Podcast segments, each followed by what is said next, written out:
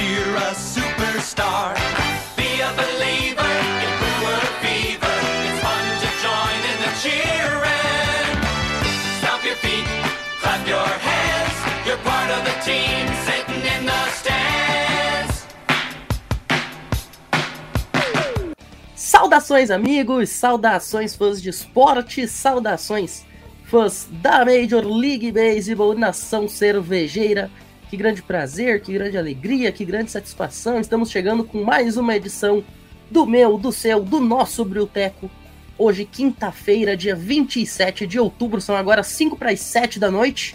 Estamos aí, Rodrigão, fazendo mais um episódio histórico, né? O Origins Parte 2. A gente vai começar a contar a história do Milwaukee Brewers de fato. Na primeira edição, eu falei muito sobre os times que precederam o Milwaukee Brewers lá em Wisconsin. Agora a gente vai falar, de fato, do time que ostenta esse meu boné neste momento.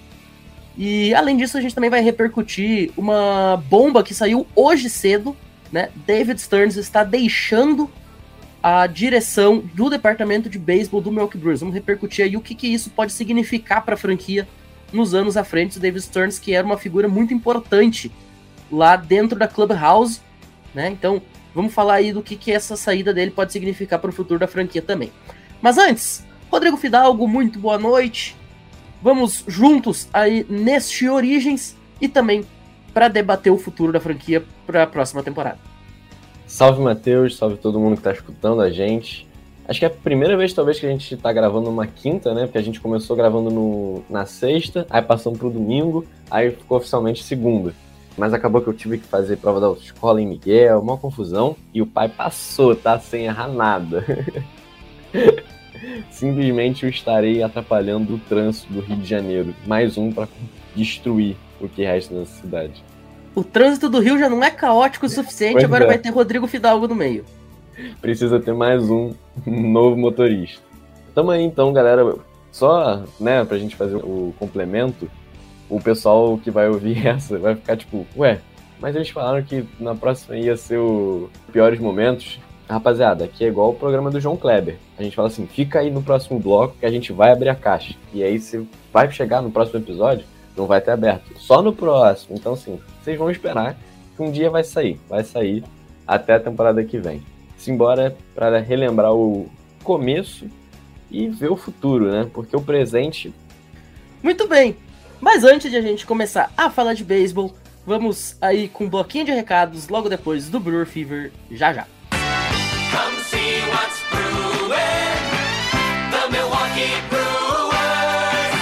Gente, vale destacar aí, estamos chegando no finalzinho do mês de outubro, então tá chegando no final também o tempo de vocês participarem da pesquisa FNN. Se você não fez ainda, tá esperando o quê, meu filho? Tá dando passo, hein? Vamos se aligerar aí, meu camarada. tá Nesse dando mês aí- passo. Nesse mês aí o FNN quer conhecer quem são os nossos ouvintes, a razão de nós fazermos o que a gente faz, né? E poder traçar planos para conseguir levar até vocês um conteúdo cada vez melhor, cada vez mais didático, cada vez mais interessante para quem está nos ouvindo. Então vão lá, o link vai estar na descrição do episódio, tanto nos agregadores, quanto se isso aqui for ao ar também via Twitch. E enfim, né, na- nas outras plataformas de streaming. Tá? Então vão lá, respondam. Pesquisa super de boa. Não leva mais do que 3, 4 minutinhos para você responder. Perguntas assim básicas: que time você torce? Quais esportes você acompanha? Algumas questões pessoais pra gente saber quem é o nosso ouvinte, né? E como eu falei, para poder traçar planos em relação a isso para atender cada vez melhor o nosso público. Ok? Então vão lá, não deixem para depois, porque o tempo tá acabando. E quanto mais pessoas responderem, mais fácil fica de a gente direcionar os nossos conteúdos para vocês, tá certo? Agora, depois do Brewer Fever, vamos viajar a 1967. Pegue carona com o nosso DeLorean, porque ó, ele tá indo. Come see what's brewing. The Milwaukee Brewers. Bom, chegamos então a 1967. Queremos agradecer aqui ao, ao doutor e também ao Mario McFly pela carona. E, enfim, Rodrigão, em 1967, a Pacific Northwestern Sports Incorporated recebeu aí uma franquia de expansão por parte da Liga Americana, né? E decidiu colocar esse novo time na cidade de Seattle, com a promessa de que esse novo time começaria suas atividades lá em 1969. Essa franquia, ela foi batizada com o nome de Seattle Pilots. Por que em Seattle?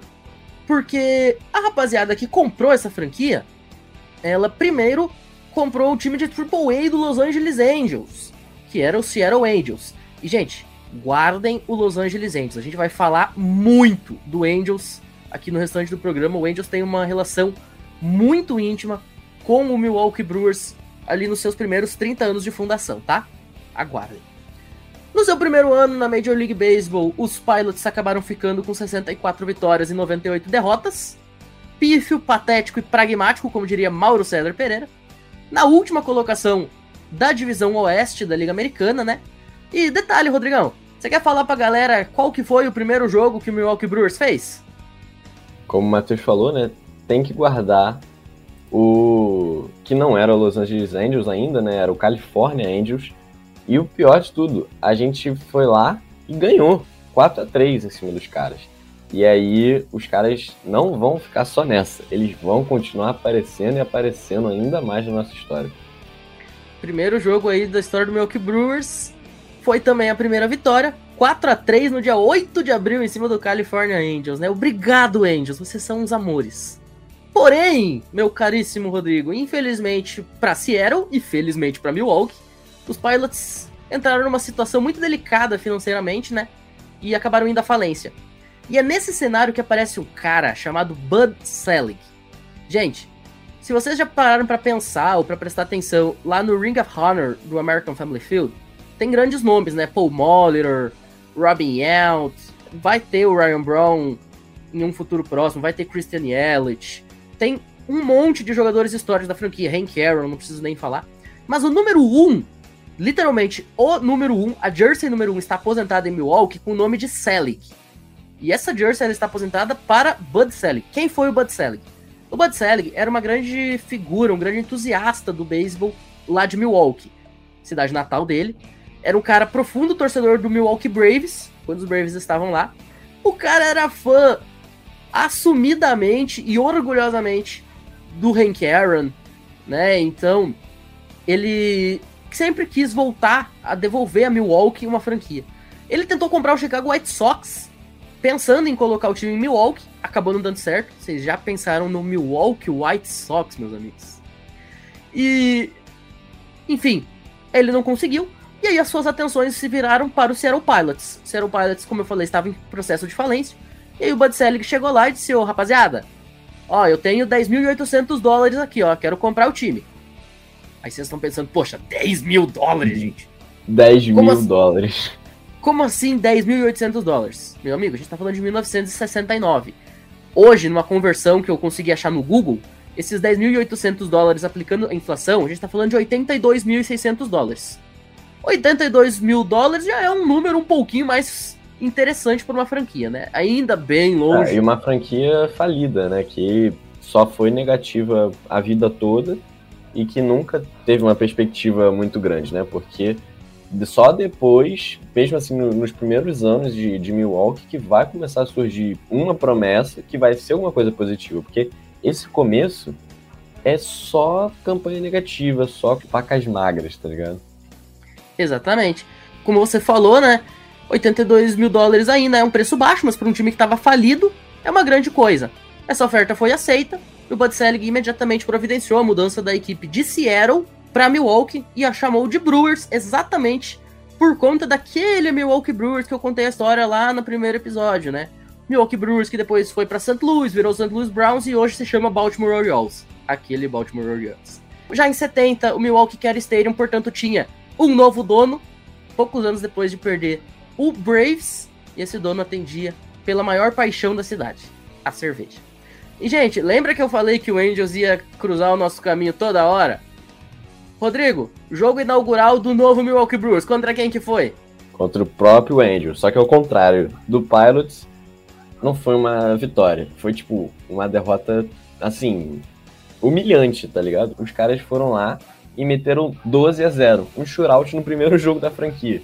Isso aí é tipo, você não deixa ninguém animador com essa notícia. Ainda mais uma cidade que é, tinha perdido há, pouco tempo a sua paixão, o beisebol tinha saído da cidade, então né, um jogo de abertura, todo mundo aqui até hoje a gente fica super animado. E aí chega, toma a derrota de 12 a 0, acaba com uma expectativa de todo mundo.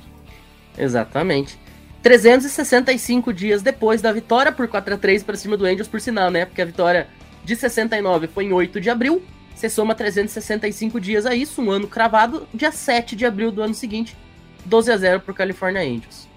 A primeira vitória viria quatro dias depois, 8 a 4 para cima do próprio White Sox, que o Bud Selig tinha tentado transformar em Milwaukee White Sox. E, gente, que nem o Fidalgo falou, os primeiros oito anos da franquia foi só vaca magra, tá? Era muito mais derrota do que vitória. O grande destaque desses anos, que não teve nada de muito especial, exceto esse cara. Em 1974, a posição titular no shortstop passou a ficar num menino que usava uma camisa número 19. Vocês nunca devem ter ouvido falar nele. Ninguém conhece, ninguém conhece. Ninguém nunca ouviu falar de um tal de Robin Out. Esse moleque aí apareceu do nada, virou o shortstop da franquia. Em 75, outra uh, aquisição bombástica, né? No ano seguinte, o maior ídolo da história do beisebol de Wisconsin foi de volta jogar em Milwaukee, que é o Hank Aaron. Agora, já com a pompa de ser o jogador com mais home run da Era história. outro desconhecido, né, Matheus? Sim, ninguém nunca ouviu falar desse louco também. Eu, eu tive que pesquisar na Deep Web pra achar a história desse cara. E o Hank Aaron, ele saiu de Milwaukee muito jovem, né? Ele sai de Milwaukee, ok, com título de World Series já, mas ele sai ainda tentando fazer sua carreira e ele volta já como talvez um dos cinco jogadores mais importantes da história do beisebol. E ele botou 48 mil pessoas lá no Milwaukee Care Stadium pra saudar o Hank Aaron, tá? Esse dia ficou conhecido como Welcome Home Harry Day. Ele jogou duas temporadas até 1976 e teria os seus grandes últimos feitos em Milwaukee, diante desse povo que o venerava. E, cara, Rodrigo, conta pra gente o último home run da carreira do Hank Aaron, o número 755, foi contra quem? Cara, é inacreditável. Vocês podem achar que a gente tá armando isso, que a gente tem uma coisa, pô, sei lá, conchavo com o Los Angeles Angels, mas não é. É loucura, é loucura. Ah, as coincidências que dá o acaso. O home run de número 755 do Hank Aaron saiu dia 20 de julho contra os Angels. Foi uma vitória por 6 a 2 Até aí na nossa conta a gente tá ganhando, né? Foi 2 a 1 Tá 2 a 1 pra gente, é, somando tudo. E o último RBI dele não foi contra o Angels, relaxa. Foi contra os Tigers, mas foi dia 3 de outubro também em casa. Então, assim, as últimas, os últimos grandes feitos do Hank Aaron foram em Milwaukee, foram para a torcida, foram para a cidade dele, para o estado dele. Então, é algo muito especial, tanto para a gente que torce para o time, quanto para ele também. Uma realização pessoal e histórica, né? Exatamente. E, cara, eu costumo brincar, né? Como o universo é irônico e travesso. Pô, você colocar o maior ídolo da história da franquia e da cidade para ter todos os seus últimos momentos naquela cidade, na cidade que ele ganhou a Série Mundial, jogando por outro time, um time que ele quis jogar exatamente porque era em Milwaukee, tá? Ele foi jogar no Brewers não porque ele acreditava que o Brewers ia ser um timaço, não porque ele achava que ia ganhar 10 anéis, não, ele foi porque era Milwaukee. E aí, os últimos grandes momentos dele, todos aconteceram no Milwaukee Care Stadium, o palco onde ele tinha ganhado um título mundial, o palco onde ele tinha se tornado o que é Hank Aaron, né? Então, pô, que espetacular, como o universo é incrível, né, cara? E aí, meus caros, em 1978, apenas na nona temporada do Milwaukee Brewers jogando em Wisconsin, houve a primeira com recorde positivo. Os Brewers venceram 93 partidas, que foi suficiente para terminar na terceira posição da divisão leste da Liga Americana. Em 79 e 80, outras duas campanhas positivas que deixaram o time na segunda e na terceira posição dessa divisão. Até que finalmente a pós-temporada se tornou uma realidade em Milwaukee, o sol raiava e com ela uma nova aurora de esperança, meu caro Rodrigo Fidalgo. 1981, uma temporada em que a MLB teve greve, teve um regulamento todo estranho, um regulamento de Double A. Sabe o regulamento que eu falo aqui? Ah, vamos pro giro Minor League. Gente, o Biloxi Sugars tem que ganhar a segunda parte da temporada porque ele perdeu a primeira e só vai pro playoff quem ganhar as duas metades. Vocês lembram que eu falava disso? Esse foi o regulamento da MLB em 81. O campeão da divisão na primeira fase pegava o campeão da divisão na segunda fase, esses dois se matavam no divisional, E aí, quem saísse daí ia jogar o Championship Series contra o time que vencesse o divisional do outro lado, que era também campeão da primeira fase e campeão da segunda. E assim acontecia também na Liga Nacional. O Brewers. Isso aí, filho, é igual o regulamento de campeonato carioca. O campeão da Taça Rica, o campeão da Taça Guanabara se enfrentam, vai enfrentar na final. Se fossem quatro tabelas, ia ser exatamente igual ao campeonato carioca. É por aí. O Brewers acabou sendo campeão da segunda parte. É, O Yankees foi o campeão da primeira parte. E aí o Brewers enfrentou o Yankees no divisional. Aí acabou não dando muito certo, né? O Brewers levou para jogo 5, é bem verdade, mas acabou derrotado no jogo 5. 3 a 2 pro Yankees, o Yankees foi pra final da Liga Americana naquele ano. O grande destaque dessa temporada foi um cara cujos dedos eram mágicos. E a piada é intencional. Rolly Fingers se tornou o primeiro reliever da história a ganhar os prêmios de Cy Young e de MVP no mesmo ano. O cara era setup barra closer, numa época em que setup e closer não eram posições muito bem definidas, né? Era simplesmente visto como o cara que não aguentava jogar jogo inteiro. E aí o Rolly Fingers ele chega e muda todo esse cenário. Você quer dar aí as estatísticas dele em 1981 pra galera ver o que levou o Rolly Fingers a ser Cy Young MVP? Vamos lá, vamos lá. O, o- a gente tá falando de um cara que, né, o Matheus já falou, foi o primeiro que ganhou Cy Young e MVP no mesmo ano. Assim, vocês podem achar que, nossa, no meio da temporada o Raider já tinha mais, ou passou, mas tem que lembrar que tá em 81, é outro regulamento, igual o Matheus falou. O e um ano com terminou- greve. Exato, exato. Ele terminou a temporada com 28 saves. A gente tá falando do Raider, que teve com a gente ah, recentemente. Tem closer que não faz isso, pô, nem em um ano completo. Não, não chega nem a fazer em duas temporadas, sei lá. O ERA dele. Isso aqui é da temporada toda, né, Matheus? A gente tá falando da temporada toda. Foi de 1.04. 1.04 de ERA, rapaziada. Isso é louco. Terminou com apenas 9 corridas em 78 entradas arremessadas. A gente tá falando de uma insanidade. Se esse maluco jogasse hoje em dia, tipo assim, pega esse cara, bota na rotação hoje, que vai ser melhor que o Gustave. Eu tenho certeza. Eu tenho certeza que esse maluco ia- ser melhor que o, que o Jadel Gustave. Volta, por favor. Eu apoio colocar o Rolly Fingers de novo como closer e deixar o Devin como setup, porque ele como setup é absurdo. Mas até o momento não deu certo o Devin Williams de closer. Chama o Rolly Fingers de volta, gurizada. Tipo assim, vocês chegam neles assim, Rolly Fingers, a gente vai te colocar pra tirar dois jogadores. Não precisa nem tirar o primeiro, a gente não vai te deixar nem fazer a entrada completa. É só pra garantir a vitória. Pode ser? Pode ser. Beleza, é nóis. Hashtag volta Rolly. Volta a dedos mágicos. Exato. É, e o Rodrigo, eu vou te falar um negócio, tá? Dá pra ele voltar, porque ele tá vivo. Dá pra jogar. Até o momento que morrer, dá pra jogar. Nesse momento, o Rolly Fingers tem apenas 76 anos de idade, pô. Dá pra jogar de Dá, boa. dá pra jogar, dá pra jogar. A gente tá tendo o Verlander com 95, tá sendo do Cy Young. Olha o Tom Brady. Hoje, o Tom- inclusive, teve o negócio da Gisele, filho. A Gisele deu ultimato. Ou tu se aposenta ou a gente termina. O que, que você acha que o Tom Brady vai fazer? Vai falar o Tom Brady. Bora jogar bola. Ai, grande Giselo. Bom, mas ô Rodrigo, parecia que no comecinho dos anos 80, MVP e Cy Young eram palavras sinônimas em Milwaukee, tá?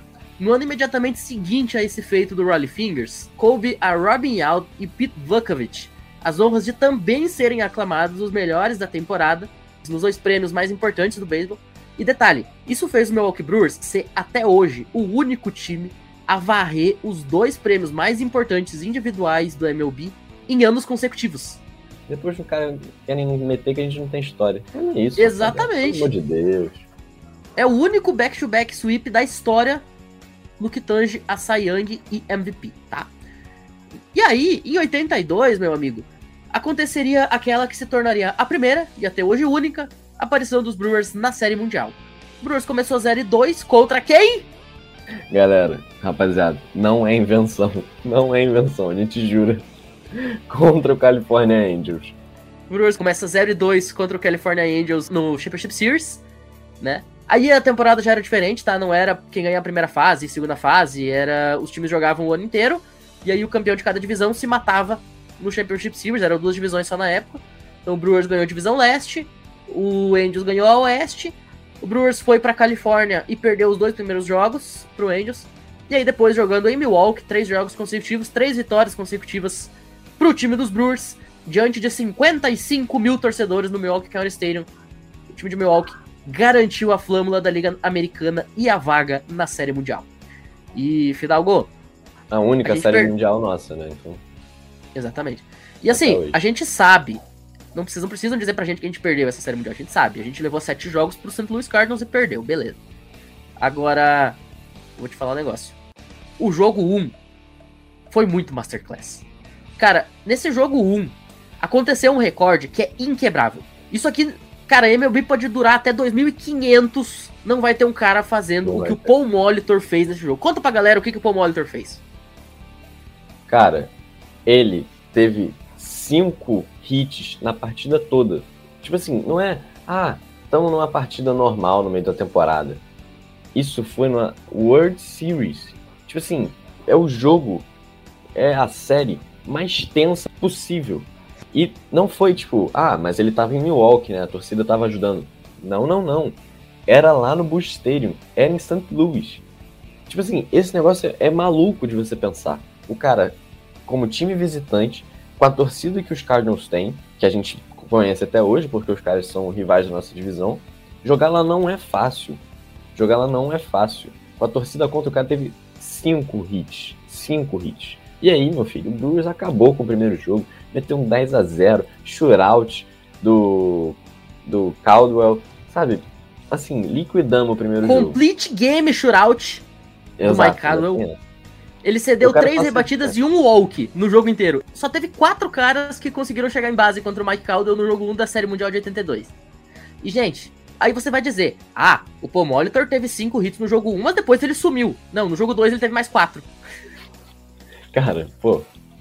Ai, velho. Ele teve nove hits nos dois primeiros jogos da World Series. Eu até, Isso era cara, pra ser assim, ó, de história, não era pra ser triste, tá ligado? Quando eu tava pesquisando, a primeira coisa que me veio à mente, e eu até coloquei no nosso grupo do Rebatida de Quinta, que tem o Thiago Mares, que é torcedor do Cardinals, eu falei, como é que a gente perdeu isso? O Brewers, ele vai pra Milwaukee com 3 a 2 na série, tá? Porque o Brewers decidiu em casa, e ele sai depois do jogo 5, que foi no Busch Stadium, ele ganha por 3 a 2 Só Era só ganhar mais um jogo. Exatamente. É inacreditável que o Milwaukee Brewers tenha perdido essa World Series. Mas fato é que tá na história. Daqui a pouquinho a gente vai gravar o Rebatida Podcast, né? E a gente vai falar das maiores atuações da história da pós-temporada. O que o Paul Molitor fez na Série Mundial de 82 é uma das 10 performances mais inacreditáveis de um atleta em playoff. E é por isso que ele tá eternizado no Hall da Fama da MLB. É, não Aliás, só ele, né? Tem cinco dos que, dos que jogaram essa World Series. Exatamente, era isso que eu ia falar. Tem cinco jogadores que estavam naquela série mundial que estão eternizados em Cooperstown. Os MVPs, Riley Fingers e Robin Out. O terceira base, Paul Molitor, outra lenda da franquia, como a gente falou. O cara que foi o Silver Slugger de 1980 e que jogou só oito vezes o All-Star Game, o Ted Simmons. E um cara chamado Don Sutton. Ah, quem que foi Dan Sutton, Matheus? Nunca ouvi falar. Bom, Dan Sutton, ele foi líder do ERA da MLB em 1980. Isso por si só já é uma baita coisa, né? Pô, o cara liderou a liga toda em ERA. Só que, gente, ele tem um recorde inquebrável. Ele é o único jogador da história da Major League Baseball, e eu vou falar isso bem devagar para vocês entenderem. Ele é o único jogador da história da Major League Baseball a ter 100 strikeouts ou mais em 19 anos consecutivos. Fidalgo, conta pra galera qual é a sua idade. 19. É como se ele tivesse tido na MLB 100 strikeouts durante toda a vida de Rodrigo Fidalgo. Exato. Vocês estão acreditando no que eu estou falando? Mas é verdade. E assim, além disso, ele ainda se tornou o oitavo arremessador da história da Major League Baseball a atingir 3 mil strikeouts num jogo contra os Indians, então Indians, né? Em 1983. O Brewers tinha esses caras no seu elenco. O Brewers tinha o cara que tinha sido Young e MVP no mesmo ano. O Brewers tinha um cara que ganhou dois MVP. O Brewers tinha o cara que teve 19 anos com 100 strikeouts. O Brewers tinha o cara que foi Silver Slugging. O Brewers teve o cara que teve nove rebatidas em dois jogos em Série Mundial e perdeu. É, pois é. Bom, mas enfim, vamos sair de 82 porque isso aqui tá quase virando depressão. Em 83, que foi o ano do recorde do Saran, né, dos 3 mil strikeouts, o Cecil Cooper atingiu seu RBI de número 126. Tá, e daí? O que, que isso significa. Conta pra galera por que, que isso é importante, Rodrigo. Porque esse recorde só foi quebrado em 2009, rapaziada. Eu não sei fazer conta, o Matheus que sabe. Mas eu imagino que tem um 6 no final. Não sei qual que é o. 26. 26. Demorou 26 anos para quebrar esse recorde de RBI, que só foi quebrado por ninguém mais, ninguém menos, outro desconhecido também, pelo Prince Fielder, que, né, a gente não, não precisa nem comentar, ele é um dos caras mais recentes aqui da, da franquia e ídolo, que ele fez 141 RBIs. Prince Fielder também ninguém nunca ouviu falar. O Prince Fielder ele fazia parte daquele time que tinha Craig Council jogando, que tinha Ryan Brown, que tinha, sabe? Não tinha ninguém jogando. É, ninguém jogando. Tinha, tinha Nigel Morgan, assim, ninguém nunca ouviu falar desse louco também. Ah, você já ouviu falar em Zach Greinke alguma vez? É, tinha esse maluco também. Você sabe quem é o Zach Greinke? Nunca ouviu falar, né? falar. Hum, É. hum. Era esse time que o, o Prince Fielder jogava, tá? E foi aí que o recorde do Cecil Cooper acabou sendo quebrado. 26 anos durou o recorde dele, 126 RBIs em um ano. A gente fala tanto, nossa, como o nosso ataque é ruim. Mas, gente, vocês imaginam a gente vivesse nos anos 80? A gente tinha um dos melhores ataques da liga. E não ia pra pós-temporada. Ah, e não ganhou uma World Series que só precisava ganhar um. É. Um jogo. Mas enfim, gente. Os anos a seguir foram bastante decepcionantes, sem muito sucesso. Na verdade, Milwaukee teria que esperar até 2008 para voltar para pós-temporada, com um cara que receberia um apelido, gente. Absolutamente apropriadíssimo. The Hebrew Hammer. Braun colocou o Miller Park abaixo em 2008, batendo um true run, home run na oitava entrada, na parte baixa da oitava que garantiu a primeira aparição em pós-temporada pro Milwaukee Brewers desde 82. Mas isso é assunto pro próximo episódio. A gente vai ficando por aqui em 1983.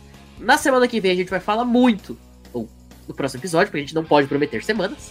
No Exato. próximo episódio, a gente vai falar muito aí sobre os anos das vacas magras que voltaram, os recordes de Robin Out que ainda viriam, a saída do Milwaukee Care Stadium e construção do Miller Park, e os anos de glória em 2008, 2011 e mais recentemente ficar tão próximo de voltar à World Series em 2018, naquele jogo 7 contra o Clayton Kershaw e Los Angeles Dodgers, ok? Eu tô arrepiado, Estejam, tá?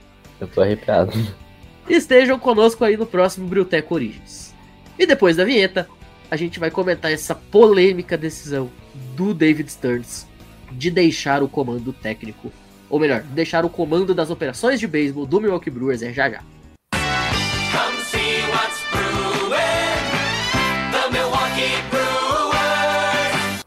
Chegando então para o segundo bloco, agora é hora de a gente falar dessa decisão do David Stearns de sair do comando do departamento de operações de beisebol do Milwaukee Brewers. David Stearns, que estava já há alguns anos no comando aí do beisebol de Milwaukee e cai como uma bomba essa notícia porque ninguém esperava. Foi né? do nada. né? Sinceramente, eu fui o cara que eu tomei um susto quando eu vi a notícia e falei, pô, peraí, como assim? Tá certo isso? Tá, tava certo isso. E agora vai caber ao Matt Arnold, que era o vice-presidente de operações, que vai ser o novo general manager. E que a gente pode esperar desse time agora, né, Fidalgo? A gente sempre falou que o Brewers ele é um time que conseguia fazer muito com pouco. Não vai mudar muito em questão de receitas, né? Porque, enfim, a receita vem de algo acima do diretor de operações. Mas a forma como se usa esse dinheiro cai muito na responsabilidade da função que o David Stearns exercia e que agora o Matt Arnold assume.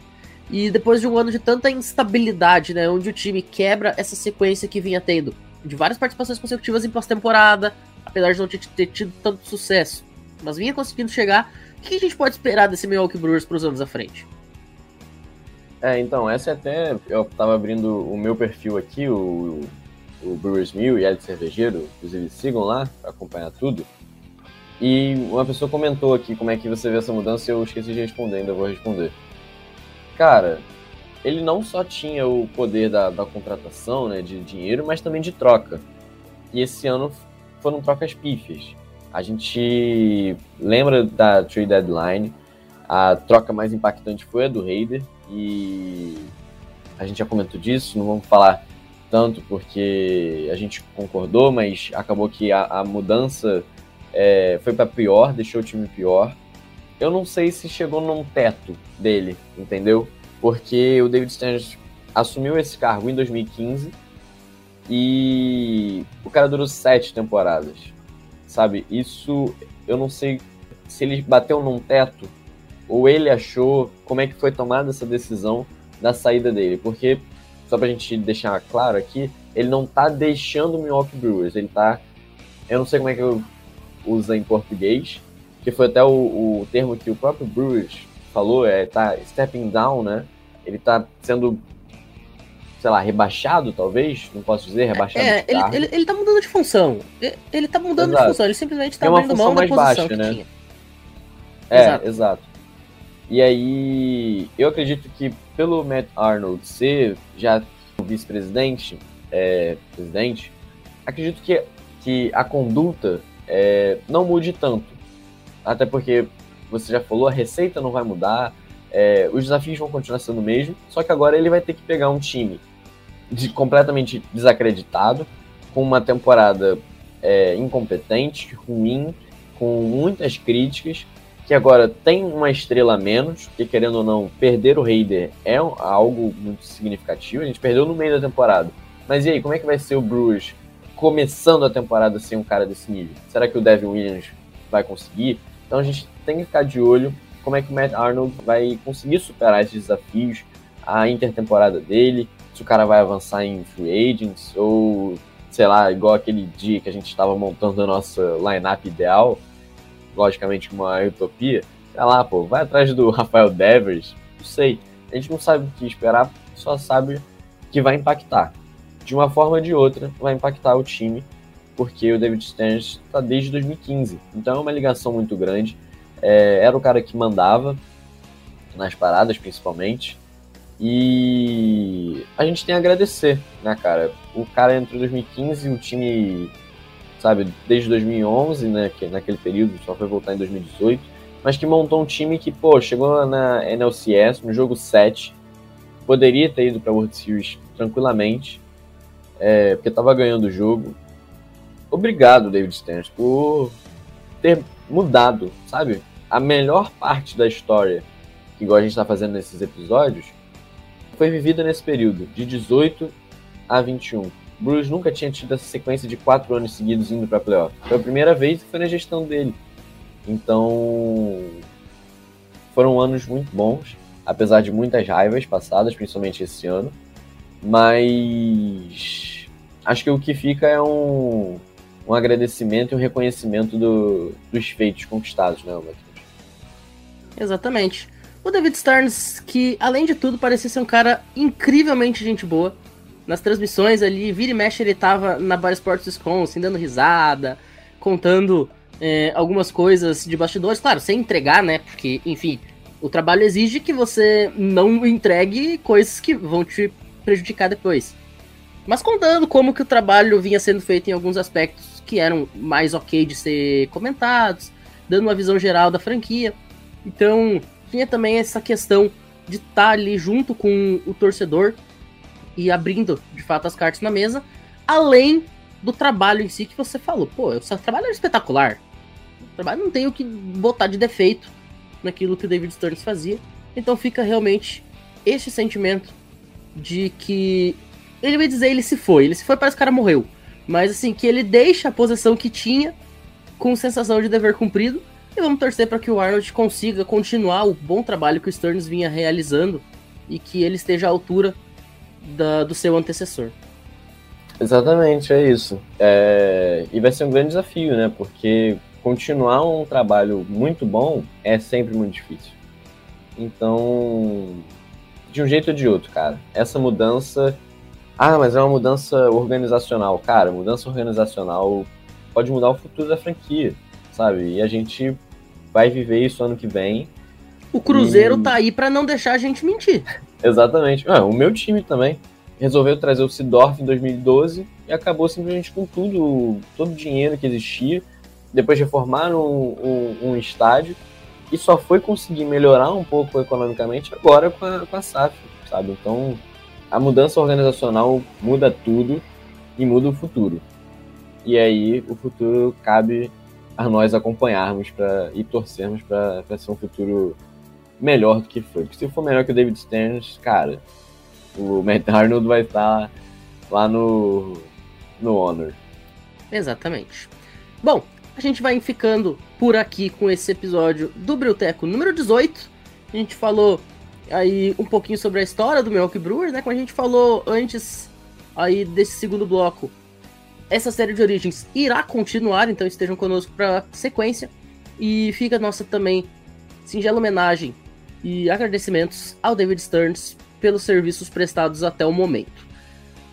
A gente vai ficando por aqui, narração da semana não poderia deixar de ser diferente. World Series 1982, Paul Molitor fazendo o que ele sabia fazer de melhor, que era rebater.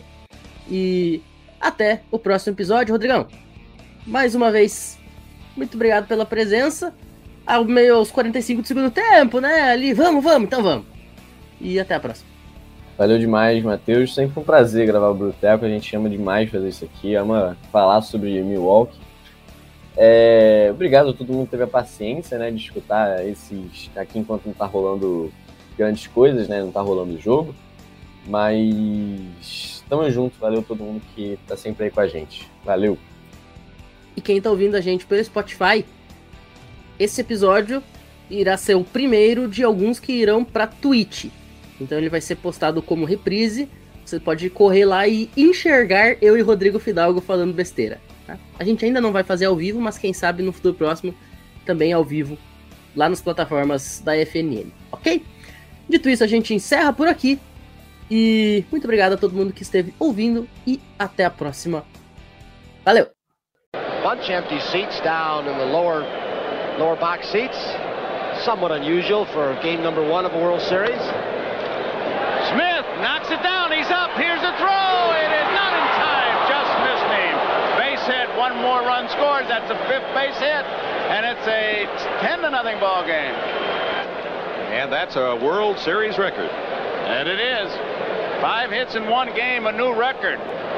Five singles, one run scored.